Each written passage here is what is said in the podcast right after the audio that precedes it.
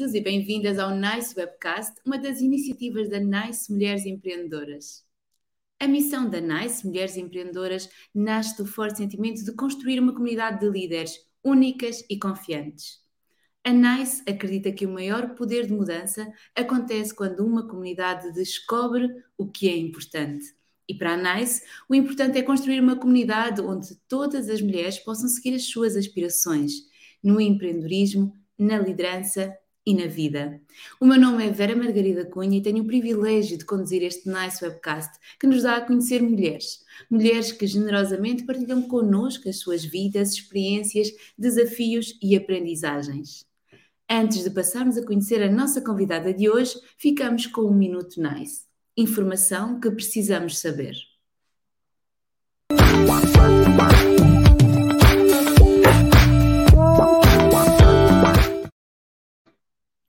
De acordo com o World Economic Forum, por cada dólar ganho por um homem, uma mulher ganha 54 cêntimos, em média. E com base no progresso atual, pode demorar 202 anos para atingirmos a igualdade.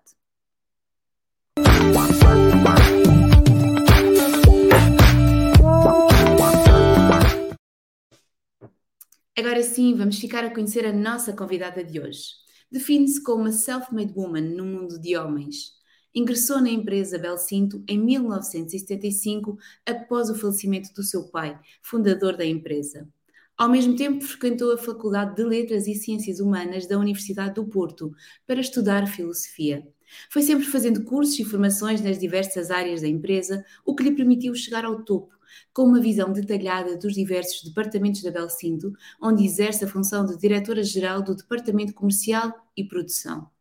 É membro da APICAPS, onde sempre ocupou cargos nos órgãos sociais desde 2004, sendo atualmente vice-presidente do segmento da marroquinaria. É cofundadora da Pista Mágica, escola de voluntariado, onde exerce as funções de tesoureira. É também membro de outras associações e membro da Rede Mulher Líder. É voluntária em várias organizações, trabalhou com diversos grupos-alvo, os sem-abrigo, os imigrantes, as profissionais do sexo, crianças, entre outros. É orgulhosamente vegetariana e mãe de dois filhos, o André, de 40 anos, fundador da Escola de Circo INAC, e Joana, com 36, que vive em Praga e trabalha como fotógrafa e cineasta. É empreendedora por natureza, adora ler, aprender, ceder expectativas e transpor barreiras. É ela, a Ana Vasconcelos, que hoje muito generosamente se junta a nós para partilhar um pouco do seu percurso. Ana, muito obrigada por se ter juntado a nós. Ah, muito, obrigada pelo convite e muito bom dia a todas. E é um prazer estar aqui. Muito bem, Ana. Em que momento sentiu na sua vida e no seu percurso profissional que ser mulher fez ou faz a diferença? Eu acho que, que fui educada sempre com o estigma de ser mulher. Portanto, eu venho de uma família em que tenho um irmão mais velho e, portanto, desde sempre um, o facto de ser eh, rapariga e, um, sempre fez a diferença pela negativa.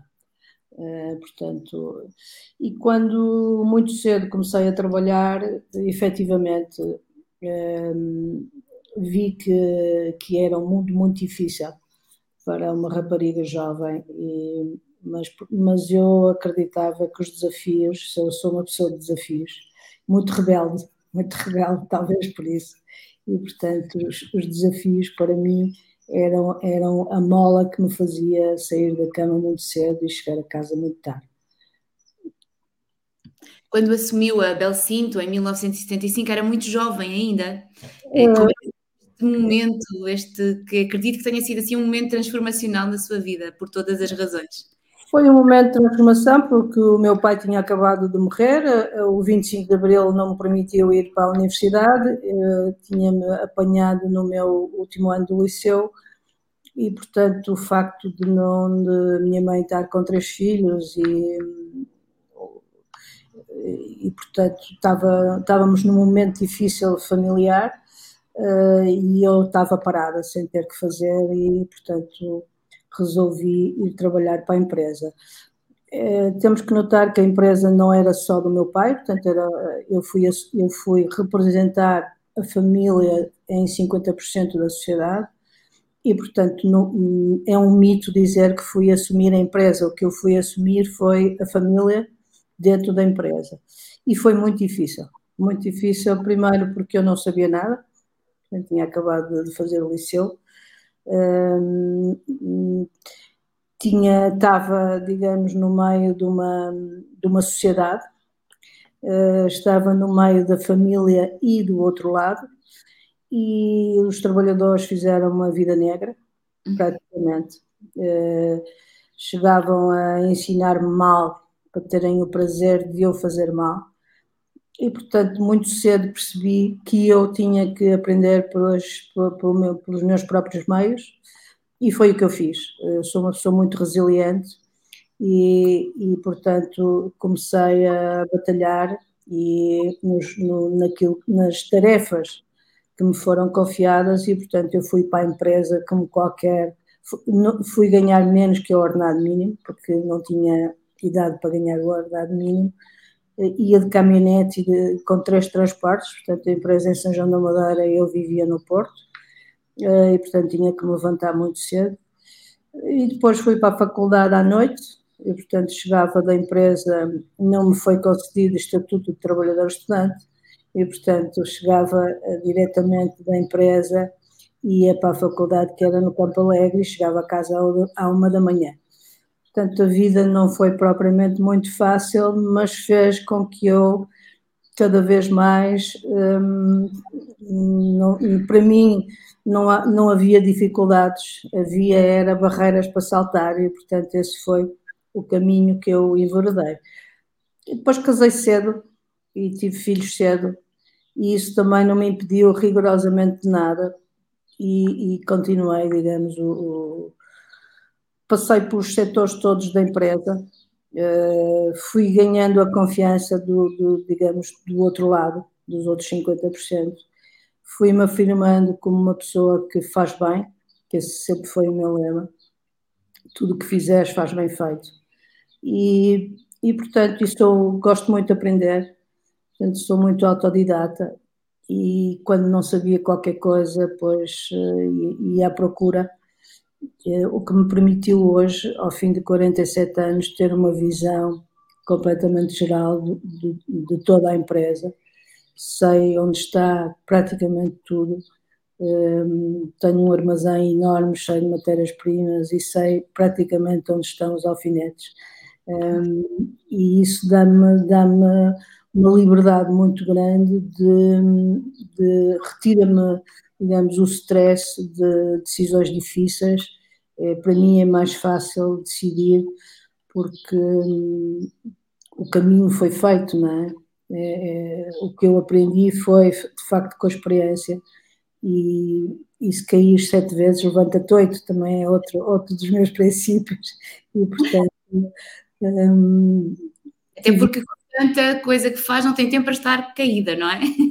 Uh, também tenho os meus momentos, mas é verdade, protejo-me. Não tenho televisão, não vejo mais notícias, uh, não gosto de determinadas palavras, o tipo o problema, não, não digamos, uh, vivo, vivo hoje muito tranquila, digamos, embora numa, numa fase muito estressante, como deve compreender na fase de, deste momento eh, ter empresas eh, e com 90 trabalhadores, que é o que temos hoje, não é fácil, mas vivo de uma forma tranquila, porque acredito que as dificuldades do amanhã vão ser superadas eh, como foram ao longo destes anos. Ana, e essa forma como a receberam, vamos dizer, menos de braços abertos na empresa, associa esse, essa reação ao facto de ser mulher, ao facto de ser jovem, Uh, também, naquele momento viviam-se momentos muito difíceis, portanto, os patrões não eram bem-vindos uh, e, portanto, a filha do patrão que tinha estado, que tinha tido uma vida boa e que tinha estudado em colégios, uh, não, obviamente que criava alguma diferença, digamos, entre a forma de estar dos trabalhadores e a minha chegada. No entanto, o meu pai tinha, foi uma pessoa muito boa para, para os trabalhadores e, portanto, também fui bem recebida por causa disso. Havia um histórico familiar os, os trabalhadores eram. A empresa existia desde 1961. Em, em 1970 tinha entrado uma segunda família e, portanto, o histórico que o meu pai deixou foram boas recordações e, portanto, nesse aspecto fui bem recebida dentro da empresa, não, não, não era por aí. Mas viviam-se momentos conturbados, de facto, e, e não, era, não era fácil. Uh, os trabalhadores tinham muitas exigências e passaram-se momentos difíceis. E, portanto, patrão é sempre patrão, não é? E, e, e, patrão é aquela pessoa que não é justa, enfim, é, havia movimentos dos trabalhadores, mas, mas foi, foi, foi, foi, foi superável. Não, é? não, não, a mim não me incomoda, acho que tenho um espaço vital muito grande, as pessoas não me incomodam. É, isso também é uma característica que eu consigo, que, que me trouxe alguma vantagem, que é seguir o meu caminho independentemente daquilo que os outros pensam. O que Mas, obviamente, para responder à sua pergunta, se eu fosse homem, teria sido mais fácil.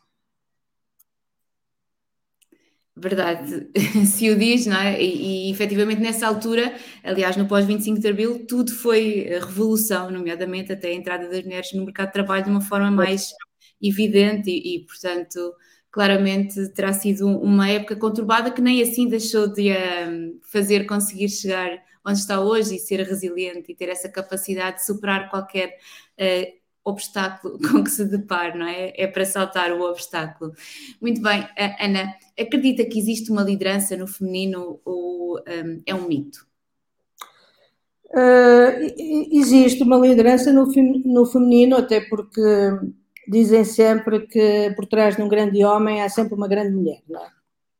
Isso quer dizer que as mulheres habituaram-se a liderar de uma forma mais um, encapetada, uh, sem, sem dar grandes uh, sem dar grandes alaridos, muitas vezes as mulheres estiveram por trás das grandes decisões.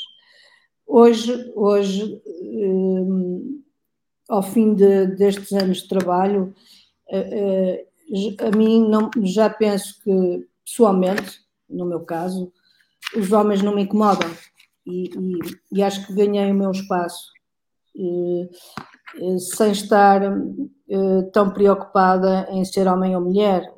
Hoje olho para as pessoas como pessoas, como seres, e se tiver, e portanto não vejo do outro lado que está um homem, ou não vejo que haja, a não ser que do, do outro lado me tratem com desrespeito dentro da minha profissão e obviamente eu tenho que que, que pôr as pessoas no seu lugar. Mas refiro-me de uma forma profissional, não, não me refiro de uma forma, digamos, de género. Uh, como faço parte de uma, de uma rede de mulheres, Rede Mulher Líder, um, eh, existem mulheres muito poderosas e com, com, que são líderes e que têm ocupado lugares de liderança. Uh, acredito que estamos numa fase de mudança muito grande e exemplos de grandes grupos que, que passaram pela, devido a, agora para não estar a falar em nomes, mas que, que se vê que mulheres assumiram o, o cargo de, de, de, CEOs e, e, e ver-se que há mudança. Portanto, eu acredito que neste momento há liderança no feminino e que há vontade, há vontade de, das mulheres se empoderarem um, e de, de liderarem.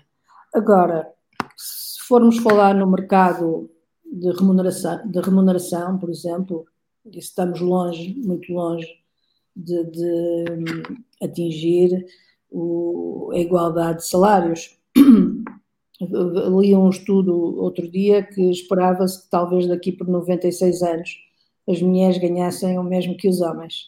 Uh, houvesse igualdade de, de, e qualidade de, de vencimentos, remunerações mas hum, é um caminho que tem que se fazer, é histórico. As mulheres começaram a trabalhar muito tarde, como disse, ou quando, ou quando trabalhavam tinham funções de, de muito, muito, digamos, eh, eram trabalhadores eh, sem, sem, sem terem qualquer educação eh, e, portanto, com ordenados muito baixos.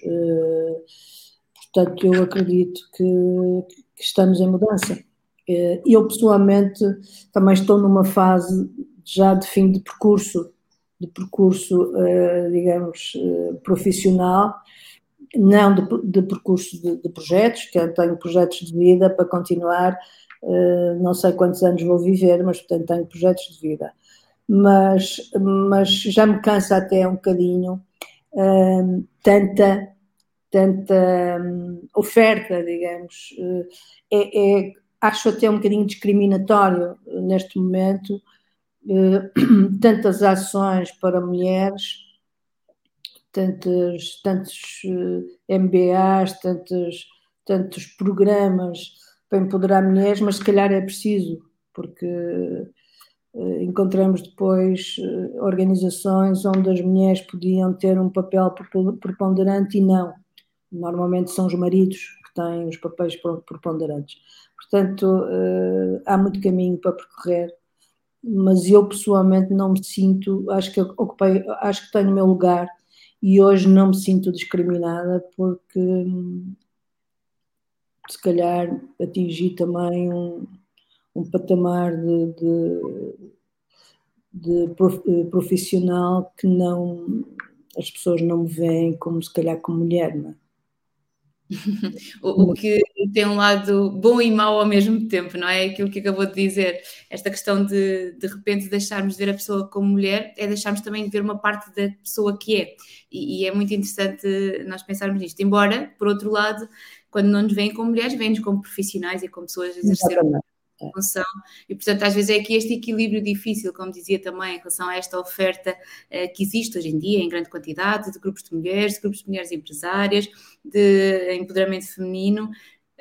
É, é este equilíbrio difícil entre a sua necessidade e o seu exagero que depois às vezes gera aqui muitas os homens para resolver os nossos problemas, não é? Também, eles têm que estar ao nosso lado, senão acaba por haver desequilíbrio e, e, portanto, é bom que eles também entrem para este mundo para perceberem um, eh, o que nós queremos e quais são, uh, uh, qual é o nosso poder e quais são as nossas exigências e para estarem ao nosso lado também, para fazerem parte da solução.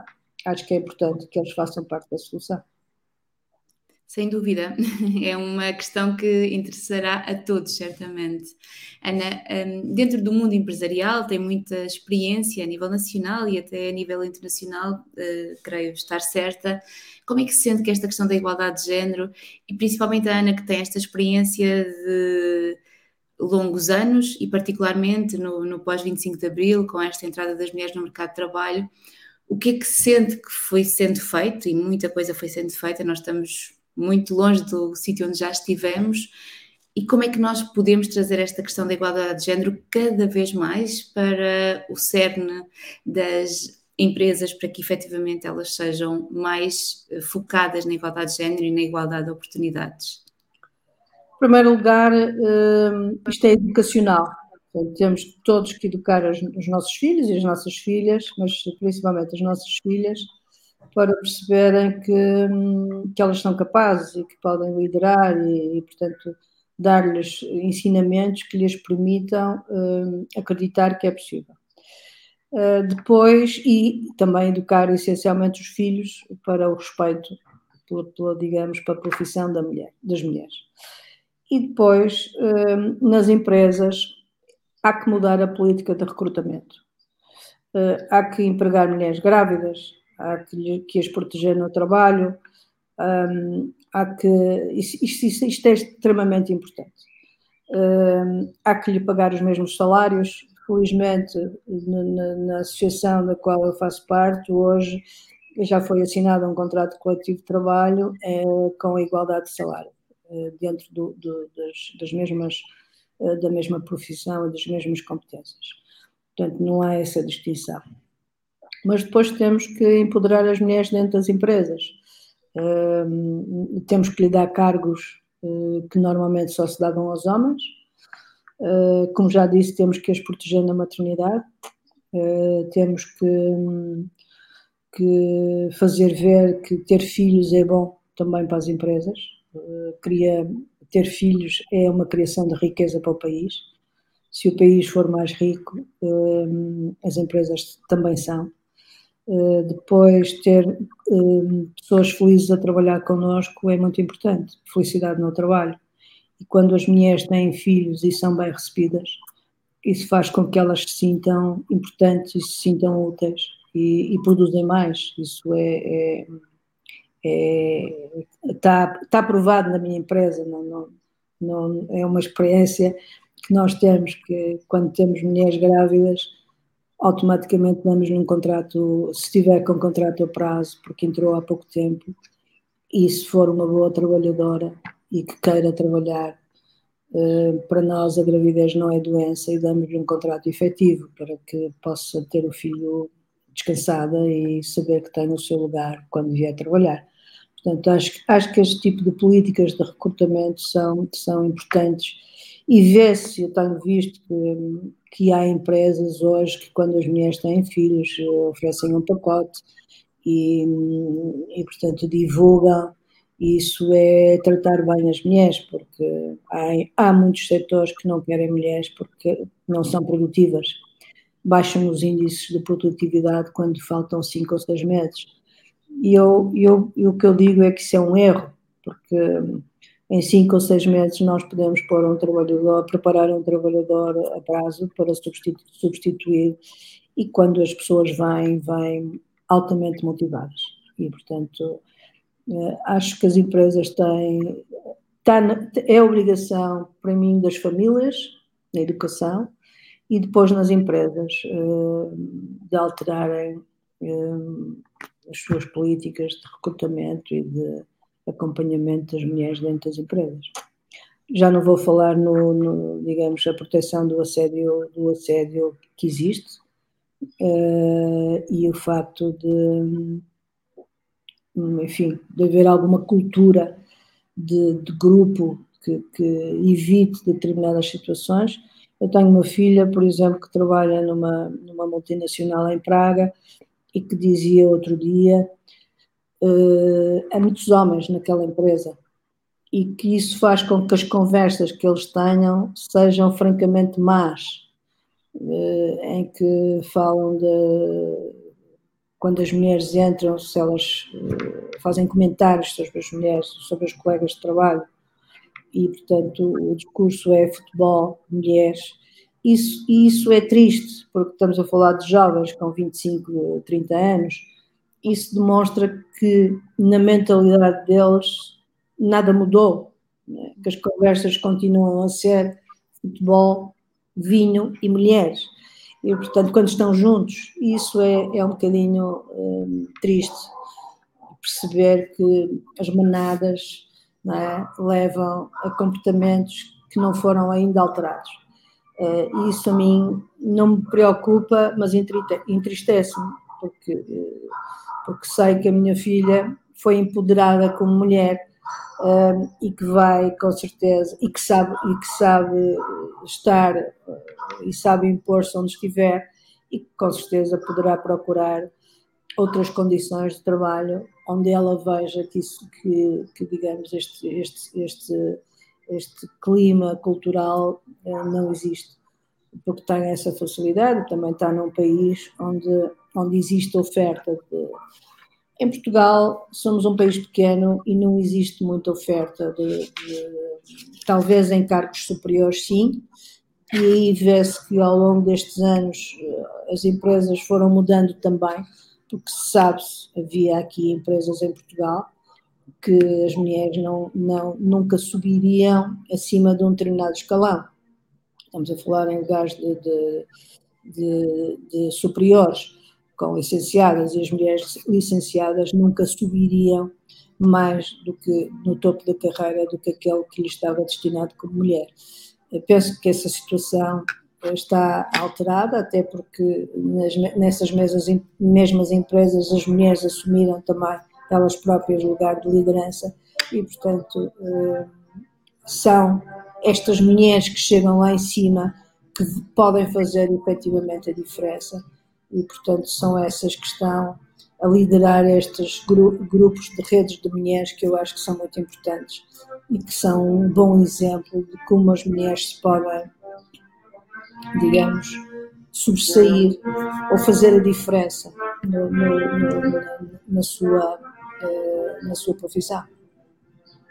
Ana falou de tantas questões tão importantes que eu nem sei bem onde é que é de pegar, porque no meio de tudo aquilo que partilhou connosco agora, há muito esta questão da, da educação. E falamos de educar uh, as mulheres, de educar uma sociedade enquanto um todo, de educar as mulheres, de educar os homens, também de educar os empresários para perceberem como é que podem efetivamente contribuir e como é que essa contribuição não é necessariamente um, um peso para a sua empresa.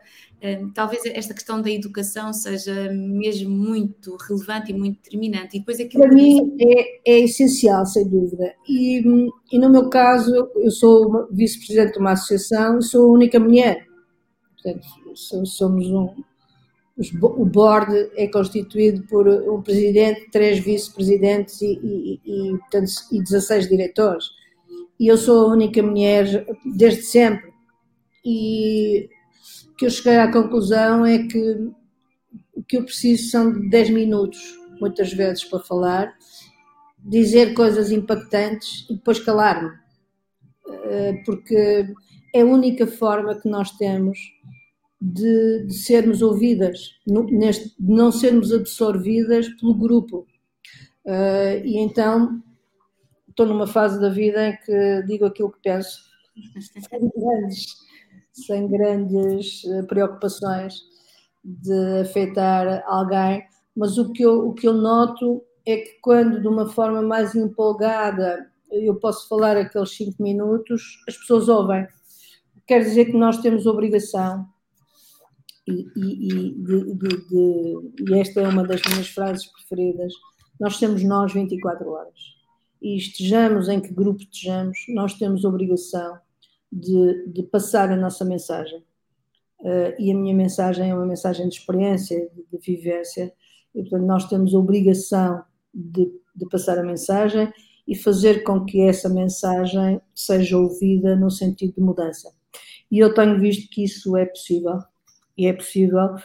Tenho visto pessoas eh, de mundos, de, estou no mundo do calçado, portanto é, é um mundo essencialmente de homens, é, em que às vezes determinadas mensagens são depois assimiladas e, e são absorvidas nas empresas e portanto e vemos que impactar, quando impactamos nós provocamos mudança.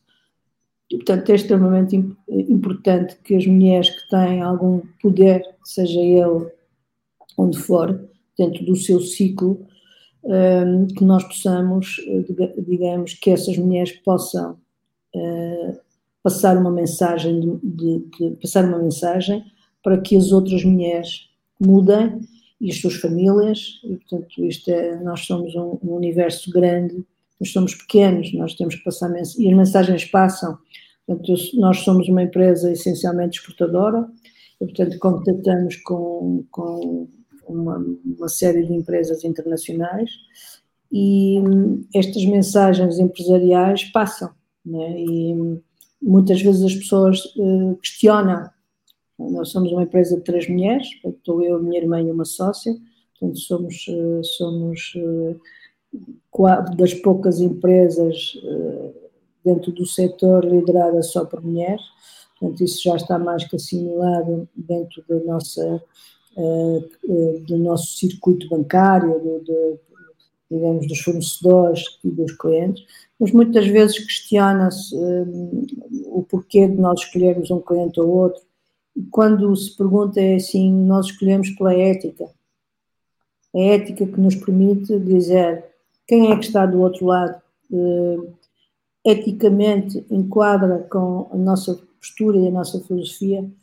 E, e, portanto acabamos muitas vezes se um parceiro eticamente tem comportamentos que não são enquadrados com os nossos ob, obviamente mais dia menos dia vamos acabar a parceria.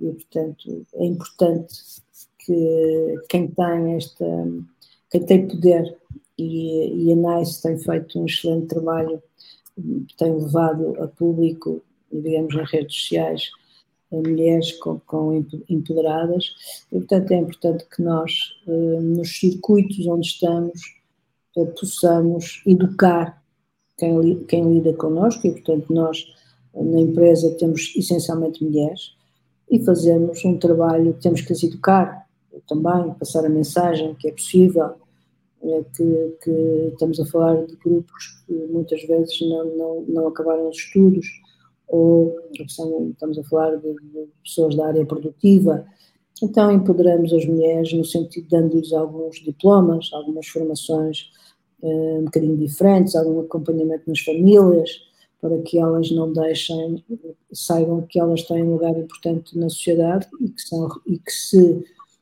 que são reconhecidas por isso e, portanto, dentro das famílias também. Esse também será talvez um dos impactos de ter uma liderança essencialmente feminina. Um, há uma visão de conjunto que talvez permita depois que tenham um tipo de ações mais direcionadas para as mulheres, lhes apoio nessas áreas que tendencialmente seriam um bocadinho mais difíceis de lidar com ou com maior dificuldade de ultrapassar para uma mulher que não se sinta empoderada nesse sentido. Sim, eu, eu pessoalmente neste momento tento fazer até um trabalho um bocadinho contrário, que é trazer homens para a empresa, né? para também haver algum equilíbrio, mas também eh, é um outro trabalho difícil que nós temos que fazer, que é na indústria, os homens faziam determinados trabalhos e as mulheres outros.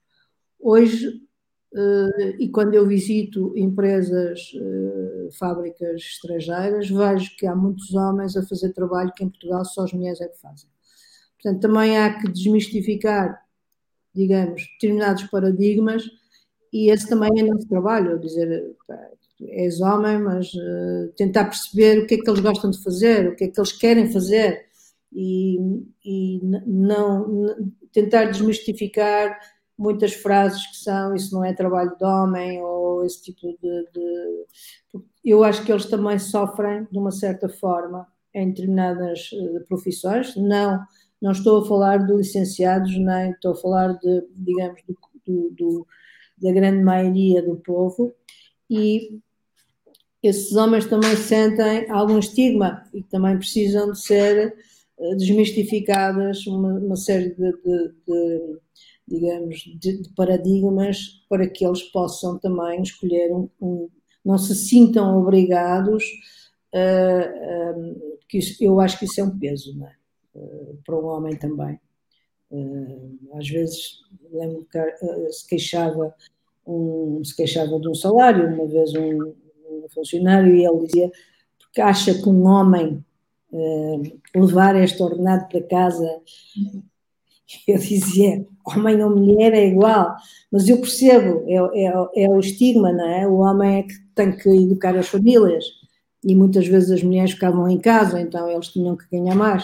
Ah, culturalmente nós temos que fazer um trabalho muito, muito grande, educacionalmente também. E isso tem que ir às escolas, né? estas, estas temáticas têm que ir às escolas primárias e têm que ir aos liceus, para que estes debates venham desde pequeninos, para que as pessoas não se sintam culpadas quando chegam à idade adulta por serem homens ou por serem mulheres. Usou uma palavra tão importante e que daria aqui quase para fazermos só um programa sobre ela, a culpa, a culpa de pedir mais dinheiro, por exemplo, a culpa de não aceitar determinado tipo de abordagens, comportamentos, lugares. É o problema que as pessoas têm quando dizem uh, eu estou grávida. Eu já senti isso, já senti isso, de, de pessoas virem ter comigo e dizer, queria lhe dizer uma coisa, é que eu estou grávida, e eu digo, mas que é isso? É uma doença?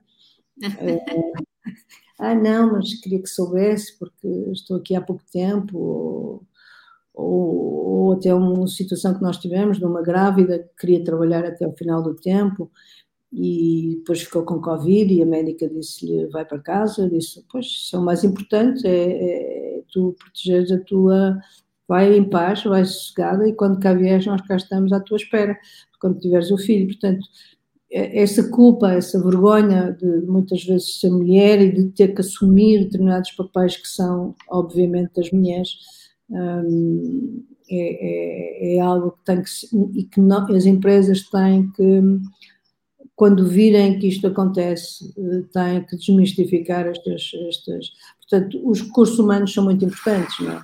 o responsável dos recursos humanos nas empresas é muito importante.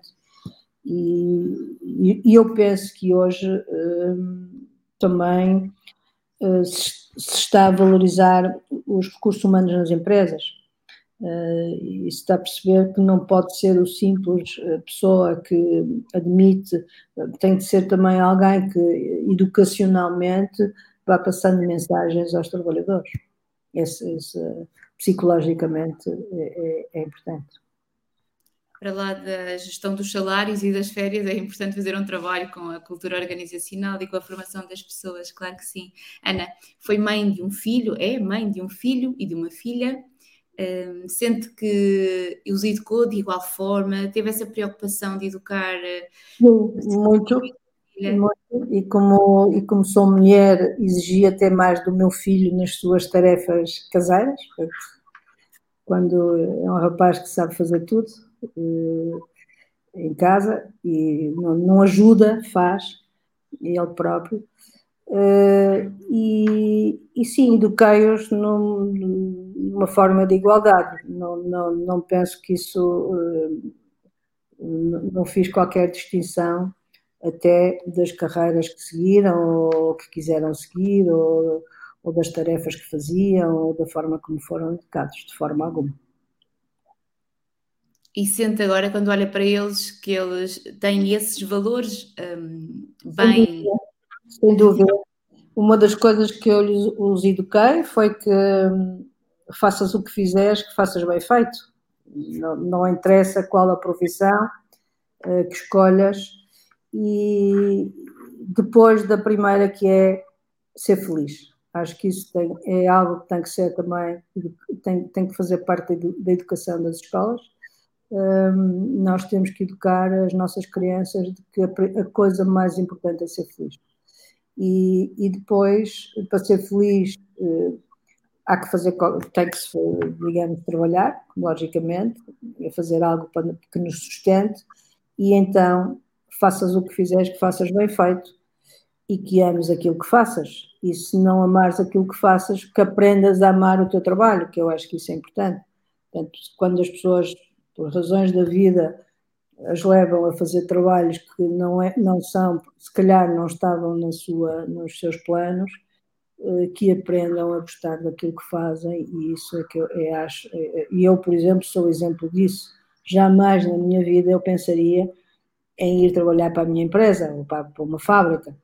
Eu queria fazer filosofia e queria, queria ser filósofa, queria escrever livros que mudassem o mundo, Portanto, era, era, era aquilo que eu gostava.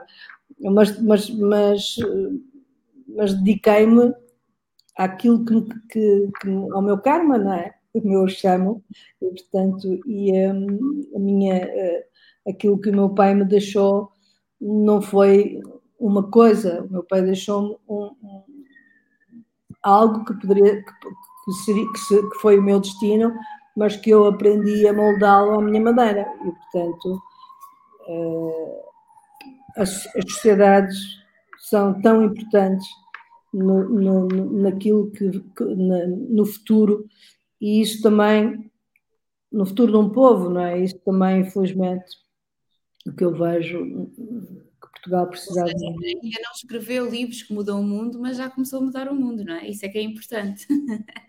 Há muitas formas de mudar o mundo também, e a Ana falou Sim. também na sua prática profissional. Sem dúvida sem dúvida. Ana, um, está muito ligada também à questão do empreendedorismo social, que é tão importante cada vez mais numa sociedade tão ágil e com tantas necessidades tão diferentes.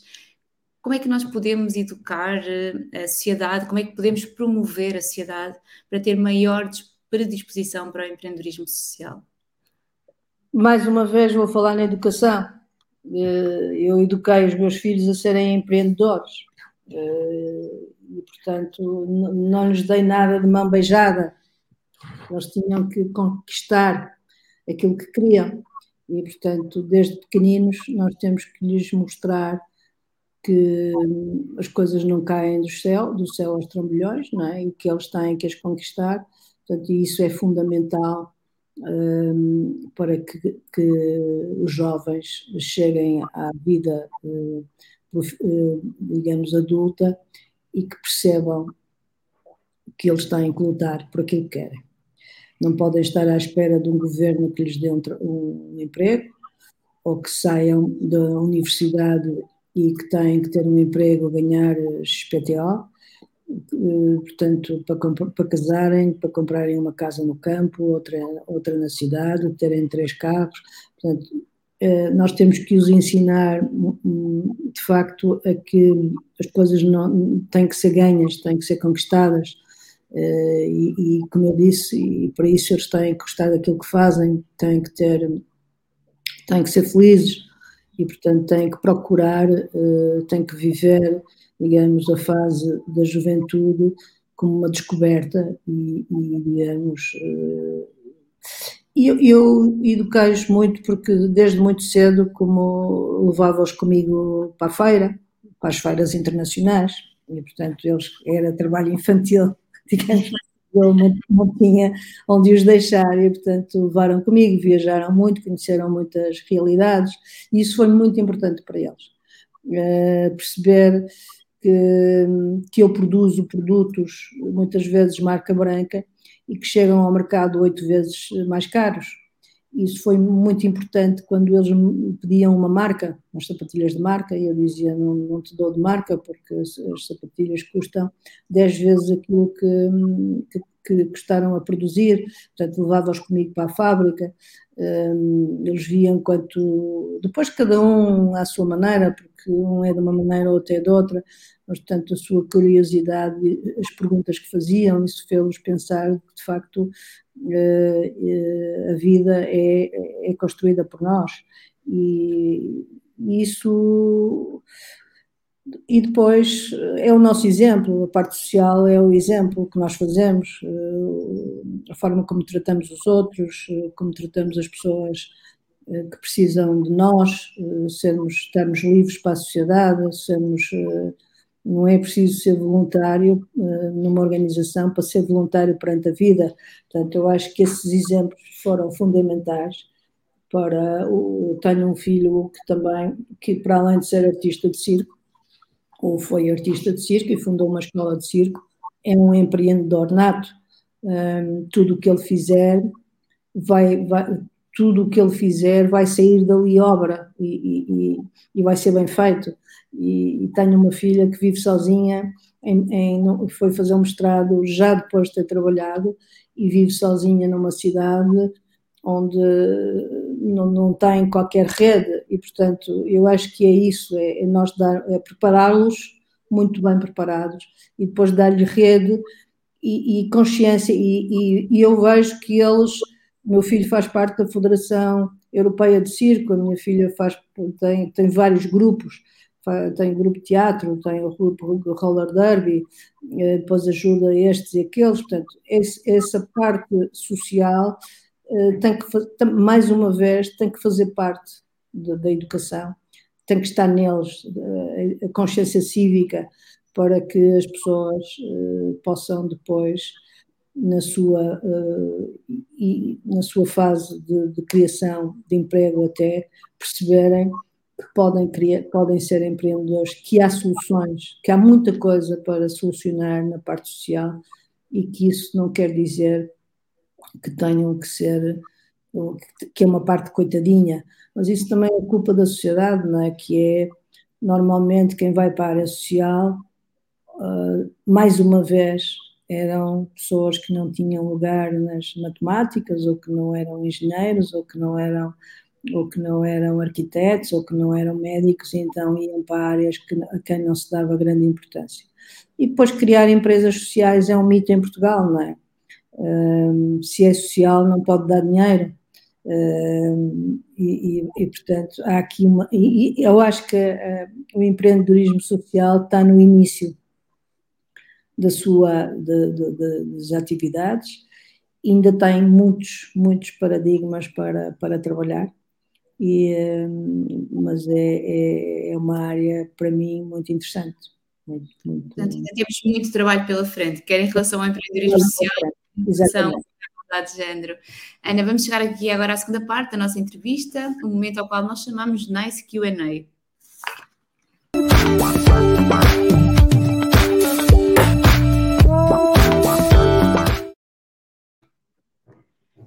Qual é o livro da sua vida?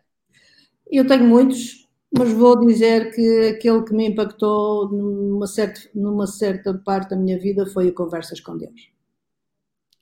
A frase da sua vida? Uh, também tenho muitas, uh, mas acho que a mais importante para mim é a felicidade estar dentro de nós. Quem é a mulher da sua vida? Uh, obviamente é a minha mãe, que ainda é viva e que, para o bem ou para o mal, me inspirou a seguir o meu caminho. Qual é a sua característica mais empreendedora? Resiliência. Um sonho para um futuro próximo? Uh, criar uma comunidade sustentável para viver o resto dos meus dias, com, com, digamos, com amigos ou com pessoas que se queiram juntar ao projeto. Uma forma de encorajar as mulheres? Uh, ser tu própria, uh, tu podes ser forte uh, e segue o teu caminho e os teus sonhos. E numa palavra, ser mulher é? É ser, é, é ser mãe, é ser, é ser, é amar, é, é ser alguém, mas acima de tudo é sermos nós, mulheres, 24 horas por dia. É ser tanta coisa que nem dá para dizer em apenas uma palavra. Não, não dá. Há muitas palavras associadas a ser mulher. Ana, foi um gosto imenso, um privilégio ter contado e com a sua disponibilidade e resiliência. Muito obrigada. Pensa nesta vida. Estar convosco. Obrigada. Muito obrigada. Hoje tivemos connosco Ana Vasconcelos, que nos deu a entender que a resiliência é uma característica que tem que fazer parte de nós, assim como educarmos. Educarmos a sociedade como um todo, educarmos homens e mulheres, educarmos empresas e queremos garantir que cada pessoa tem espaço e tempo para ser feliz. Este é também um dos propósitos da Nice Mulheres Empreendedoras, trazer histórias que inspiram, trazer histórias que nos mostram que para lá de sermos homens ou mulheres, mulheres ou homens, somos pessoas e precisamos de encontrar um nosso espaço, o espaço em que cada um de nós, em que cada uma de nós possa contribuir para um mundo melhor, no setor do empreendedorismo social, no setor do mundo, no setor da vida de cada um de nós, no setor em que cada um de nós faz a diferença. Nós voltamos a encontrar-nos no próximo Nice Webcast para conhecer mais uma mulher inspiradora. Até breve!